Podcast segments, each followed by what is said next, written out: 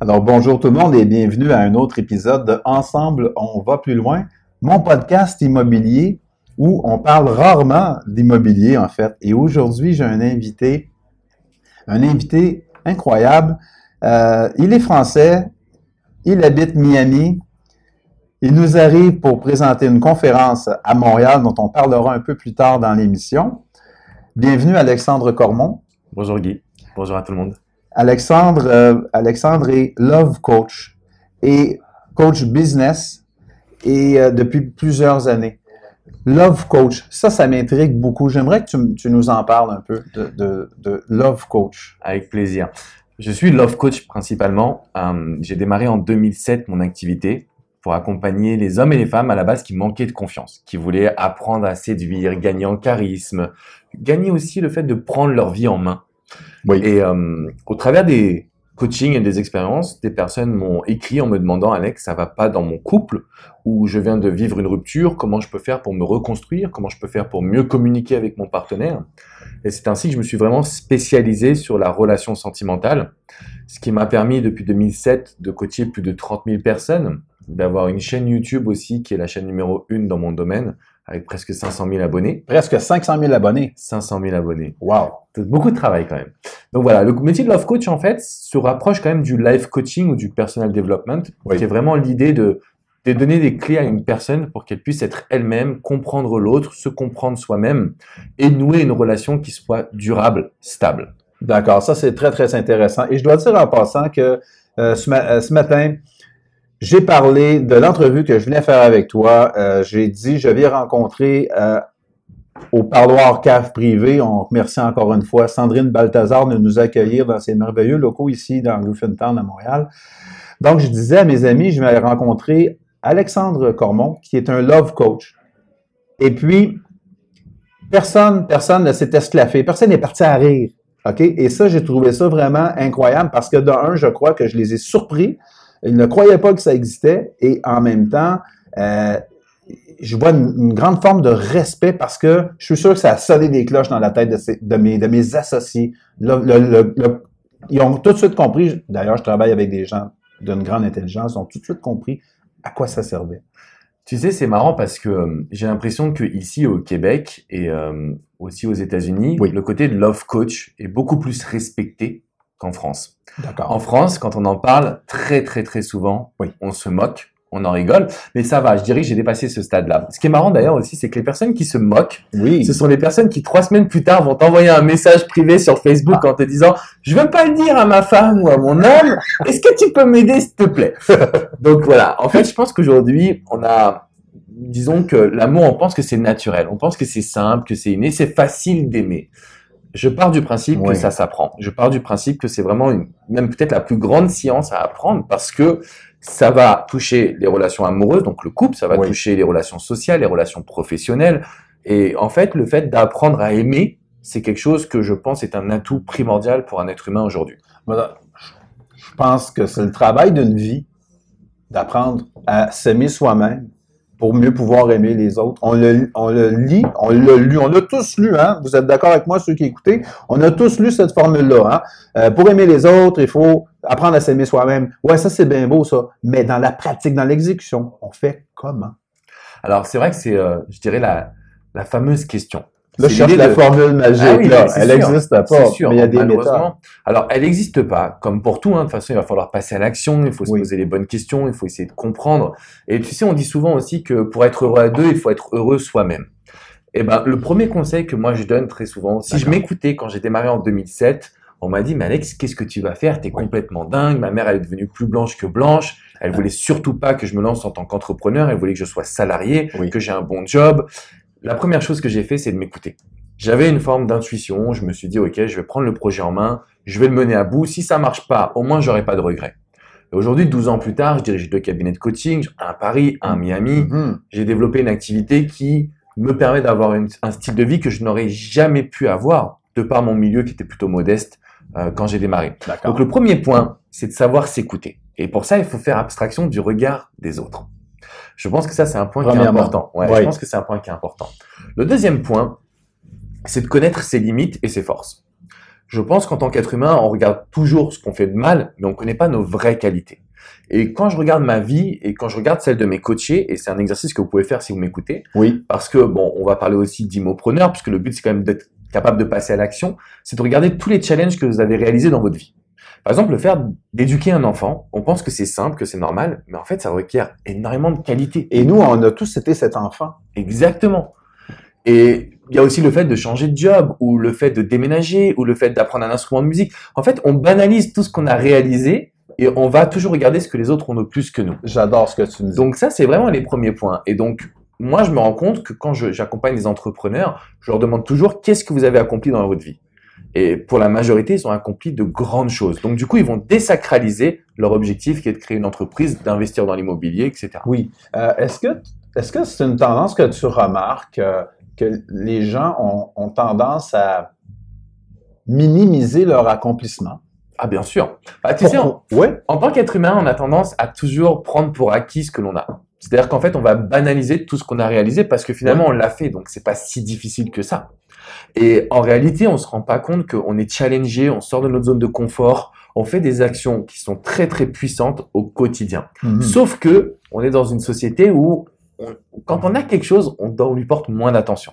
Et c'est pareil pour ce qu'on a réalisé finalement. On va regarder ce qu'on n'a pas fait ou ce qu'on veut faire plutôt que ce qu'on a déjà mis en place en fait.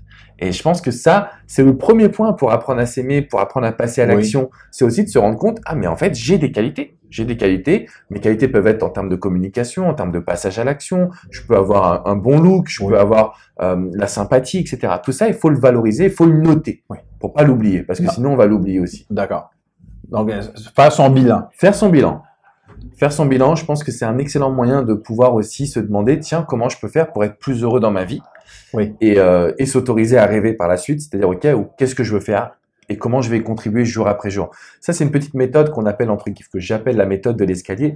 C'est qu'on a notre rêve principal, ça pourrait être d'être indépendant grâce à l'immobilier. Oui. Ok, mais ma première étape, ça peut-être de regarder les biens, de me former, d'aller voir la banque, etc. Donc, toutes les petites actions qui nous permettent d'arriver à la dernière marche. D'accord. Et aussi en cours de route, ben parfois des, des plans c'est appelé à changer ou un plan c'est fait pour être changé. Comme un petit, un petit peu ce qui t'est arrivé, toi, toi, tu avais un, rêve, tu travaillais sur ton escalier qui était de devenir un joueur de basketball professionnel. Effectivement, ouais. Et il s'est passé quelque chose, un événement qui a changé le cours des choses pour toi. Est-ce que tu peux nous en parler? Et comment tu as réagi à ça?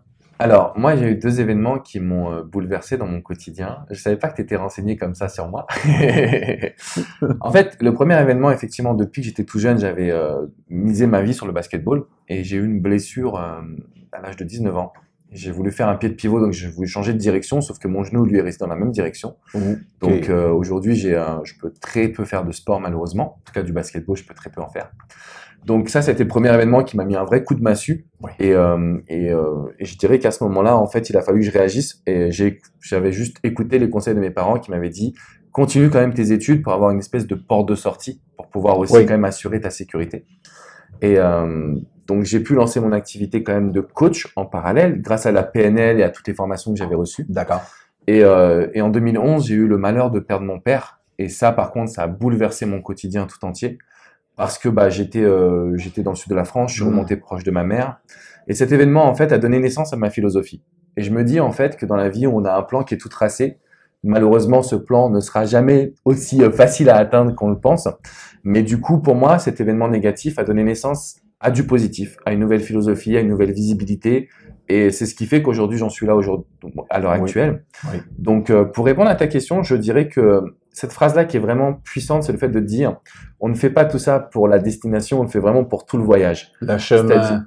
Ouais, parce que c'est vrai que c'est compliqué, mais en même temps, c'est tellement épanouissant, tellement excitant, tellement positif. La rencontre qu'on fait aujourd'hui à Montréal, j'aurais pu ne jamais la vivre si j'étais resté dans la voie traditionnelle, on va dire. Donc voilà, je change ça pour rien au monde. Mais je dirais que pour surmonter les obstacles, pour moi, ce qui est très important, c'est euh, de savoir les accepter, de pas lutter contre l'obstacle, et, euh, et d'en faire une force. C'est-à-dire comment je peux utiliser cet euh, événement oui. qui, me, qui ne me tue pas, mais qui me rend plus fort, pour justement... Comme disait Nietzsche. Exactement. Oui. Ça, c'est très important pour moi en tout cas. Puis parfois, ben, évidemment, euh, si on veut, si on regarde dans la même direction que tout le monde, ben peut-être qu'on échappe quelque chose qui se passe de l'autre côté. Si on fait la même chose que tout le monde, encore une fois, il va nous arriver les mêmes choses qu'à tout le monde. Ouais. Des chances. Est-ce que tu crois à la destinée, au destin? C'est une très bonne question. je pense qu'il faut provoquer son destin. On, on, a les outils en main. Ouais, je pense qu'on a les outils en main. Il faut savoir les utiliser. Il faut, faut aussi se faire sa propre éducation. Parce que moi, je me suis aperçu qu'en en devenant entrepreneur, j'ai eu accès à des ressources en lisant des bouquins, en me formant sur Internet, à des ressources que très peu de personnes ont. Moi, je parle beaucoup de PNL, de programmation neurolinguistique, la méditation, euh, le fait de pouvoir passer à l'action, de s'organiser, d'être productif, de gérer son temps. Tout ça, ce sont des petites choses que j'ai l'impression que les personnes successful ont, transmettent, oui. mais qu'on ne reçoit pas forcément par le système éducatif. Donc, je pense qu'on a tous les outils en main. Maintenant, il faut savoir les utiliser et, euh, et pouvoir les adapter à son propre euh, projet. OK. Euh, quelle place donnes-tu à l'urgence de vivre? Dans ton quotidien ou quelle place conseil est-ce que tu aurais un conseil à donner aux auditeurs sur l'urgence de vivre? Je m'explique. Tu parlais du système d'éducation. Système d'éducation pendant 10 ans 12 ans on nous enseigne euh, chez vous au lycée, ici, à l'école euh, élémentaire et secondaire, avant les études supérieures. On nous apprend un petit peu de tout, hein, pour apprendre un petit peu, un petit peu de rien sur un petit peu de tout. Il n'y a pas de grande concentration, il n'y a pas cette espèce de, spécialisation, il n'y a pas cette espèce de recherche en général, de recherche de l'excellence, de cette urgence de vivre, de faire de notre journée d'études comme si c'était la dernière, que notre vie dépendait de, cette dernière journée à l'école. Tu me suis? Bien sûr. D'où ma question. Euh, les gens, parfois, sont des personnes errantes dans leur propre vie, tu sais. Tu sais, comme ils se laissent un peu aller au fil. Et c'est peut-être ça aussi qu'à un moment donné, soit dans le couple, on en, on en arrive à une situation où, ben, où est-ce qu'il s'en va notre couple? Euh, dans notre vie tous les jours, ben, qu'est-ce que je suis faire sur la terre? C'est quoi ma mission? Tu sais, dans une de tes vidéos, tu parles de la mission. Mm-hmm. Euh, tu parles de euh, déterminer sa, mission euh, en cinq minutes, mais surtout en se posant des bonnes questions. Je repose ma question, en fait, ou cette piste de, questions. est-ce qu'on devrait avoir cette espèce d'urgence, ce feu, sac, ce feu? Comment on l'alimente? Comment c'est pour justement changer les choses? Tu vois, je pense que vraiment, euh, quand je regarde mon expérience, la société, l'évolution, je me dis que, en fait, on, subit un schéma. On subit un espèce de modèle éducatif. Mhm. Alors, je crache pas dans la soupe. Hein. L'école m'a apporté aussi beaucoup quand même, faut pas mentir. On a appris à lire, à écrire des choses qui nous semblent basiques. Il y a d'autres pays qui ne l'ont même pas. Mais ce qui est sûr, c'est qu'on rentre dans une forme de schéma. Et ce schéma, en fait, bah, il nous amener vers un job ou vers un idéal de vie qu'on nous a mis dans notre tête et qui parfois n'est pas ce que nous on désire réellement. Et euh, je me rends compte que euh, moi vraiment j'ai eu ce besoin de liberté. Euh, enfin, j'ai toujours été un peu en marge. Alors j'avais des bonnes notes à l'école, mais j'étais en marge quand même du système, de la façon de penser. Donc si j'amène ça au couple, c'est quoi? L'image qu'on a aujourd'hui, c'est qu'il nous faut avoir une femme ou un mari, deux enfants, une maison, et après on a réussi notre vie. la famille nucléaire qu'on appelait à une certaine époque. Exactement. Le problème de ça, c'est qu'une fois qu'on arrive à avoir cette famille nucléaire, la question c'est ok, mais qu'est-ce qui se passe après? Parce qu'on arrive à 40, 45 ans, parfois 50 ans, et c'est là où il y a la crise de la quarantaine, de la cinquantaine. J'y ai pensé tantôt, mais je, me disais la question serait pour plus tard, mais je suis heureux, tu vois. Voilà, on est connecté, on est connecté. Donc c'est vraiment ce système, ce système dans lequel on rentre qui nous fait dire ok, voilà comment tu vas réussir ta vie. Sauf qu'on ne dit pas et après? Bon, et après déjà, qu'est-ce qui se passe? Mm-hmm. Et je pense que même en amont, aujourd'hui, il faut avoir ce principe d'urgence de se dire je dois vivre. Et tu vois, moi, pendant très longtemps, on m'a dit, mais Alex, tu enfin, on me le dit encore aujourd'hui, mais tu travailles trop, tu as des cheveux blancs, des petites choses comme ça. en fait, la réalité, c'est que j'aime tellement ce que je fais que j'ai pas envie de m'arrêter, quoi. Si demain, si je meurs là demain quand je prends l'avion pour rentrer à Miami, mais c'est ok pour moi. Ouais. C'est ok. Je pense que j'ai réussi ma vie. Je serai fier de moi. Je serai fier de toutes les personnes qui m'accompagnent au quotidien. Donc voilà, j'ai ce besoin d'urgence en réalité, qui est l'idée de dire, est-ce que vous êtes vraiment épanoui dans votre vie Et pas, est-ce que vous êtes rentré dans les clous comme des moutons, si je peux me permettre l'expression, même c'est un peu péjoratif. Mais voilà, est-ce que vous êtes vraiment heureux? Et eh ben, quand on a suivi le système, la réponse, elle est toujours non. Moi, j'ai jamais vu quelqu'un qui m'a dit oui en ayant suivi bah, ce qu'on nous a mis dans la tête qu'il fallait un bon job et ci et ça. Alors, je dis pas qu'il faut pas de job, je dis pas que tout le monde devrait être entrepreneur. Je demande juste à ce que chacun suive sa voie et crée son couple aussi, parce qu'on est acteur de notre propre Tout à fait. Donc, que l'on soit salarié, entrepreneur, en couple ou seul, parent ou pas parent, ou peu importe notre situation, c'est important de vivre le moment présent, de bien s'ancrer dans notre quotidien, dans le moment qu'on est en train de vivre, plutôt que de, dire, que de regretter ce qui s'est passé hier et puis de stresser pour ce qui n'est pas, ce qui est pas arrivé encore demain. Exactement. Et je pense que du coup, ça veut dire que quel que soit qui vous êtes, tant que vous êtes épanoui, ça va. Si vous avez la sensation que vous n'êtes pas à votre place, sachez qu'il y a d'autres personnes comme moi, je pose comme toi aussi, Guy, qui ne se sont pas sentis à leur place et qui ont fait des choix et ça a marché. Parce que quand on ah, suit sa voie ou quand on suit ses envies ou quand on suit ses rêves, ça ne peut que marcher. Ça ne peut que marcher. Ça prend du courage. Ça demande du courage. Je pense que oui, hein. Non, ah, c'est pas une affirmation, c'est une question. Ça, prend du courage. Ça prend du courage. ça, prend des efforts, ça prend de contrôler du stress parce qu'on sort des sentiers battus, hmm. donc on n'a pas le droit à l'erreur. Dès qu'il y a une petite erreur, c'est, tu vois, je te l'avais dit. ok, non, justement. Puis là, à quelque part, c'est que dans nous, on a un, discours qui fait comme qu'est-ce que les gens vont penser de moi si je me, me, casse la gueule? C'est un peu ça. Mm-hmm. Qu'est-ce que les autres, parce que je pense qu'on vit beaucoup sous le regard de l'autre je pense que c'est ça qui nous prédomine, honnêtement. C'est vraiment toujours le regard des autres. Et plus que de se dire, mais qu'est-ce, comment ils vont le prendre si ça se casse la gueule, c'est qu'ils ils nous prennent déjà comme si on s'était cassé la gueule. Et oui, puis là, si ça arrive, ah, tu vois, je te l'avais dit. c'est ça. Et du coup, ça, je pense que c'est très difficile, euh, même pour moi, ça a été extrêmement difficile à surmonter. J'en doute pas. Et euh, ça a pris du temps. Ça m'a pris quatre années avant de devenir indépendant financièrement. Et euh, ça a coïncidé justement avec le départ de mon père. Mais D'accord je me dis vraiment, bah, ces quatre années, elles étaient, euh, comment dire, euh, je ne changerai rien à ces quatre années. On grandit, on évolue, c'est juste extraordinaire. C'est comme on dit en anglais, le learning experience. Exactement. Ben, ça, c'est fort intéressant parce que je pense on a parlé du courage, on a parlé aussi d'être sur son X.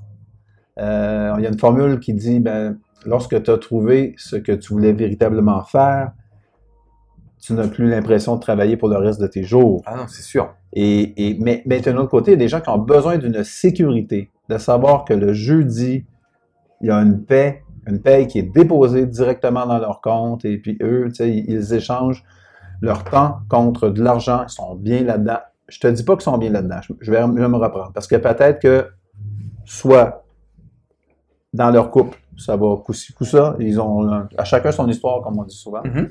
Euh, mais peu importe euh, s'ils sont à leur compte, travailleurs autonomes ou euh, salariés, est-ce qu'ils sont épanouis, ces gens-là? Et puis je pense que ça, c'est une clientèle qui, fait appel bien à, tes, les milliers de personnes qui ont fait appel à tes services étaient de tous horizons. Effectivement, effectivement, de tous. En fait, c'est très simple. Soit on est très heureux dans ce qu'on vit, ou en tout cas on est heureux dans, dans notre quotidien, et auquel cas pour moi c'est ok. Quel que soit notre job, quel que soit le couple qu'on a, quelle que soit la vie qu'on a, tant qu'on est heureux, c'est OK. La deuxième situation, c'est que très souvent, euh, la routine va casser une relation, la routine va casser un quotidien, la routine va casser également notre sensation de bien-être et de bonheur. Donc, euh, beaucoup de personnes qui m'ont contacté, elles se sont rendues compte qu'elles ont suivi une voie qui n'était pas pour elles. Elles se sont elles-mêmes oubliées ou elles ont oublié leur partenaire pensant que c'était acquis et finalisé.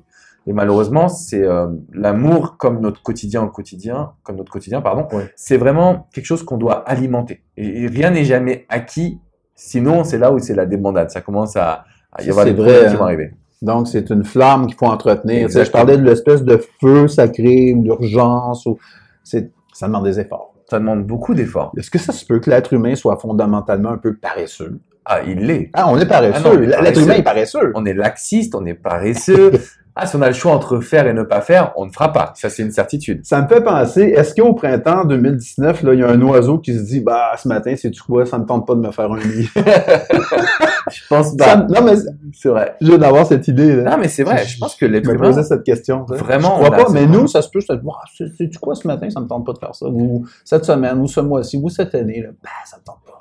Et malheureusement, la procrastination, c'est quelque chose qui nous bloque, qui nous freine et qui nous empêche finalement de, de réaliser nos projets. J'avais lu à un moment donné que euh, procrastination et perfectionnisme vont de pair, c'est-à-dire que c'est un trait de caractère et il y a un peu d'anxiété à travers tout ça, c'est-à-dire que parce qu'on veut faire un travail parfait, mais qu'on n'a pas la confiance en soi que le premier jet va être le bon, ben ce, jet-là, on le retarde. Je te parle pas de payer un compte, je te parle, par exemple, de, créer un travail. On est étudiant, de faire un travail de fin de session, euh, de monter un projet chez notre employeur, etc., etc.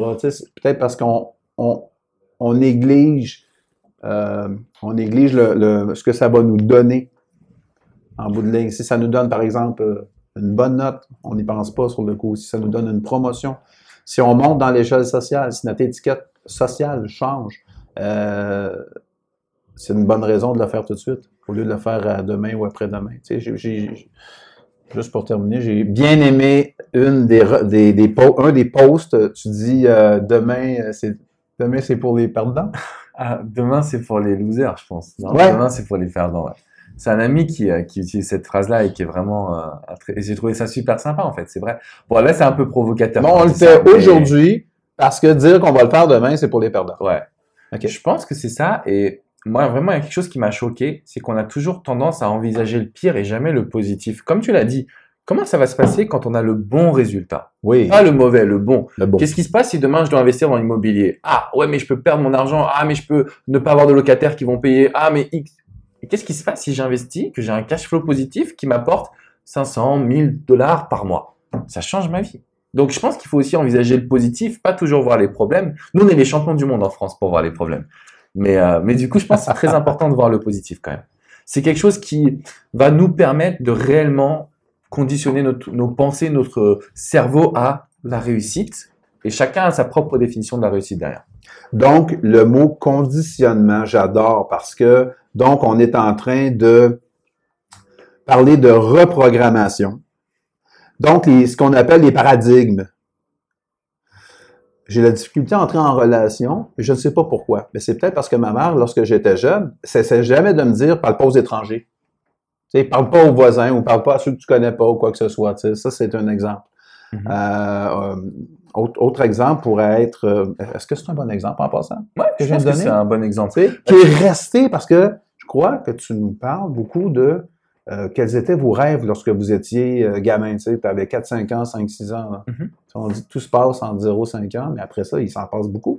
Mais si ton rêve de jeunesse, tu l'as jamais accompli, il y a peut-être des raisons à ça. C'est sûr. Parce que. Tu te rattrapes un jour. C'est tous les paradigmes, quand tu l'expliques, c'est tous les ancrages du passé. Les ancrages, là, ce, qu'on, ce, qu'on, ce que notre cerveau nous envoie comme message. Hey, attention, c'est dangereux, tu vas perdre de l'argent, le locataire ne paiera pas son loyer, tu vas être cash flow négatif, donc n'investis pas. Ça, c'est ton cerveau qui te dit ça. Mais... En une fraction de seconde. As-t-il raison? C'est dingue. Et comment dompter ce cheval fou? Ah, je pense qu'on peut se reprogrammer. Après, il faut, faut, pour le coup, étudier, se former.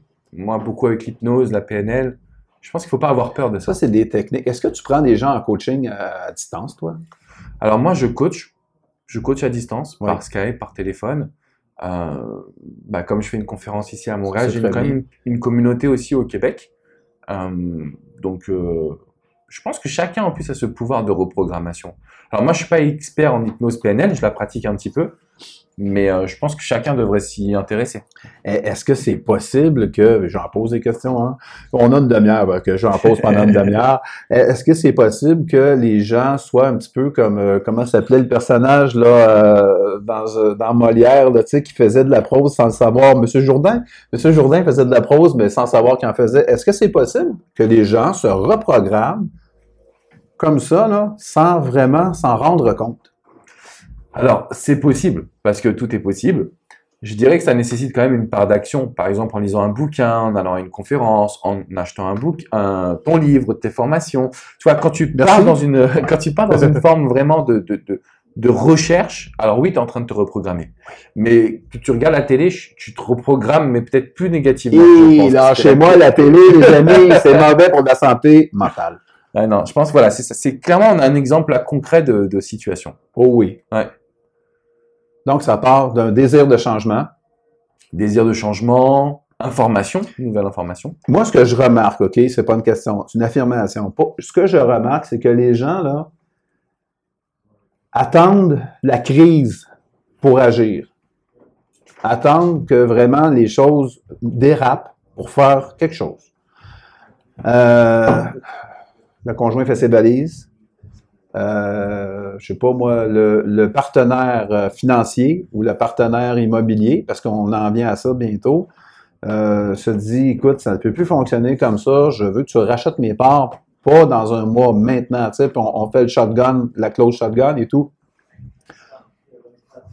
Est-ce que tu as une explication pourquoi les gens ils aiment ça, là, euh, tu sais, comme living on the edge, là, tu sais, on dirait qu'il faut que ça vienne dangereux, là, puis que leur vie, que, que, leur vie soit sur le bord de basculer, soit une rupture, une rupture une rupture euh, d'affaires avec un partner, ou en fait une rupture euh, maritale ou quoi que ce soit avec un conjoint, pour réagir, tu sais, pour essayer de sauver là, ce, qui, ce qui reste à sauver, au lieu de faire la prévention.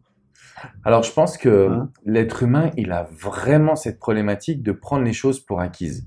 Ce qui fait que on se dit non mais c'est pas grave ou non mais ça va changer et, euh, et on change pas nous-mêmes. Donc le résultat est toujours le même. D'accord. Et euh, je pense sincèrement que ça fait partie de nous en fait. C'est qu'on a tendance. Moi, je pense que j'ai réagi le jour où j'ai perdu mon père. Comme tu disais, je vois tous les jours, il y a des ruptures sentimentales. C'est là qu'on réagit, qu'on se dit ah mais finalement je me rends compte que je, je me voilà, je me fourdoyais dans le sens où j'avais pas la vie que je désirais.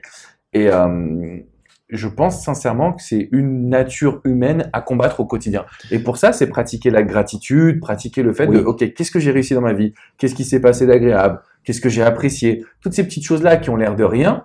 Et le fait d'avoir fait un voyage pour moi en Afrique, j'étais au Togo il y a, il y a deux mois maintenant, oui. ça m'a remis une, une, bonne claque. Parce que bon, on vit à Miami, on est au soleil, etc ok, très bien, mais les valeurs familiales sont importantes pour moi, amicales, d'aller dans un pays comme le Togo avec grosse chaleur humaine où il y a moins de matériel quand même, bah, on prend une bonne claque et on se dit, ah ok, c'est vrai que c'est important de, valoriser ce qu'on a au quotidien. Ça ouvre notre cœur. Ah oui, ah oui, notre cœur, notre cerveau. Notre, et notre esprit. ouais, je peux te garantir. Tu vois les choses différemment. On voit les choses, hein, c'est ça, différemment. En fait, euh, en immobilier, on en a parlé un petit peu euh, avant l'entrevue. En immobilier, lorsqu'on a un certain âge, on a accumulé euh, certaines possessions, on est prêt à aller euh, plus loin, on veut faire des acquisitions. Et pour ça, bien souvent, ben, il faut en parler à notre conjoint ou notre conjointe parce que on dit souvent que le bien le plus important qu'on va acquérir dans notre vie, c'est un bien immobilier, c'est une grosse dépense, c'est beaucoup d'obligations. Est-ce que est-ce que tu as déjà, euh, disons, euh, quelle serait ta, suggestion à, ceux et celles qui sont dans cette situation? Quelle serait la bonne approche que euh, le couple devrait avoir pour discuter d'un investissement immobilier? Alors en fait, je pense au-delà des chiffres là, sur le principe de est-ce que tu es prêt ou prête, ma chérie, mon chéri, à ce que l'on achète, par exemple, un 12 logements, un 24 logements, qu'on prenne les, 200 000 qu'on a accumulés ensemble de façon pas toujours égale ou égale, peu importe, puis qu'on les mette pour, pour, arriver là, là, sauter dans le vide là, sans parachute. Là. Est-ce que il y aurait une façon, une approche euh, idéale ou des, comme des points à, à prendre en considération? Dans la discussion là, qui devrait déboucher sur un oui ou un non? Je pense que ça va se résumer en un mot, c'est la vision.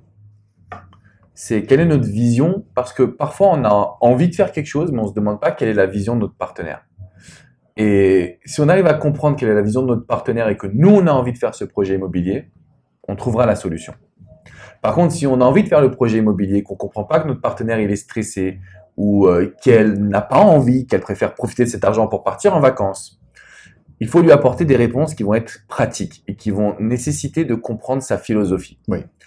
Et euh, en général, ce qui marche le mieux, c'est la transmission. C'est-à-dire qu'on va dire, voilà, j'ai envie d'investir sur un 12 appartements parce que comme ça, je suis sûr que les enfants, ils vont pouvoir aller au collège qu'ils veulent, ils vont pouvoir réaliser les projets qu'ils désirent, ils n'auront pas de problème de financement. Ça permet d'apporter une vision et un projet. Le why, le pourquoi. Exactement. Je pense qu'aujourd'hui, vision. Et, et, et, par rapport à ça, il y a un bouquin que je peux recommander qui est Les cinq langages de l'amour de Gary Chapman, qui nous explique comment on a tendance à aimer et comment on aimerait être aimé et comment aimer l'autre aussi dans ses différences. Par exemple, il y a des personnes, c'est pas la discussion qui va compter, c'est de leur faire un bon câlin, de les prendre dans les bras, de les protéger en leur disant on va réaliser quelque chose de grand ensemble. Ça sera beaucoup plus powerful entre guillemets que de juste parler en fait. Donc, il faut pouvoir comprendre quel est le langage de l'amour de la personne que j'ai en face de moi et surtout notre vision et le why. À partir de ce moment-là, je pense qu'on a les ingrédients pour réussir un projet immobilier. Voyez-vous, voyez-vous, souvent on regarde trop loin, on se casse la tête, on voit ça trop compliqué. Vision, vision, vision, c'est les trois critères. Et on peut les accorder avec une bonne communication. Oui. Et ça, ça veut dire vraiment faire attention à tous les détails. Je parlais du toucher. Moi, je vous recommande, je recommande de communiquer en extérieur, de ne pas être dans un endroit trop fermé, parce que généralement, c'est là où il y a les crises, les mots qui sont tendus. On s'en rend pas compte, mais inconsciemment, ça joue sur notre morale. Donc, allez marcher. Je crois que c'est au Mont-Royal qui est à côté ici. Oui. allez marcher là-bas et discuter avec votre partenaire de votre vision. Ça, c'est un point génial. Ça, je retiens. Oui. Ça, c'est une question d'examen en passant. C'est une question d'examen. Dans un espace ouvert. Donc, ça va provoquer une ouverture d'esprit. Exactement. C'est, on, on contrôle beaucoup mieux nos mots. Et dans un cadre neutre. Bien sûr. Eh oui. Sinon, on associe le logement à la crise. La chambre, le salon. On se remémore les, inconsciemment les souvenirs négatifs. Inconsciemment, c'est ça. Voyez, oui, ça c'est bon, ça. Écoute, euh, Là, on a eu droit à 30 minutes. Euh, j'ose pas imaginer ce que 1h30 de conférence avec euh, Alexandre Cormont doit nous donner comme motivation, réflexion et euh, l'avancement de notre pensée vers le, vers le mieux-être, en fait. Personne ne veut être moins bien dans la vie. Donc, en fait, le mieux-être. Puis je pense qu'on c'est un bonheur qu'on se refuse bien souvent ou on n'en est pas conscient qu'on peut être mieux. Les gens prennent leur destinée en main euh, j'espère de plus en plus.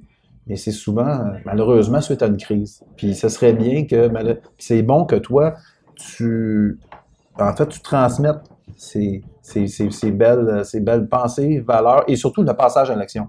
Parce que les gens, on a, toujours une bonne excuse pour ne pas passer à l'action. Hein. Ici, on a, ça porte, c'est une maladie qui porte un nom, ça s'appelle le stacose. Le stacose? Ouais, c'est à cause de telle chose, c'est à cause de ci, c'est à cause de ça. C'est ah, stacose. Stacose. Pas mal. J'en parlerai demain à ma conférence.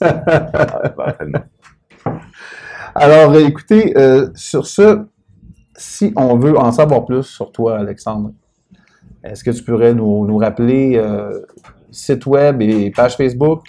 Bien sûr. Tout est autour de mon nom, donc c'est Alexandre Cormont, C-O-R-M-O-N-T. Euh, je réalise donc du coup une conférence à Montréal ce week-end. Je repasserai d'ici, je pense que je vais venir une fois tous les 4-5 mois pour réaliser des conférences avec le chaleureux peuple québécois. Donc, euh, il n'y aura pas d'excuses. Donc, il n'y aura pas de stacose. Vous devez venir. Voilà. Donc, en gros, tout est autour de mon nom. Et puis, euh, et puis je suis assez joignable, assez accessible.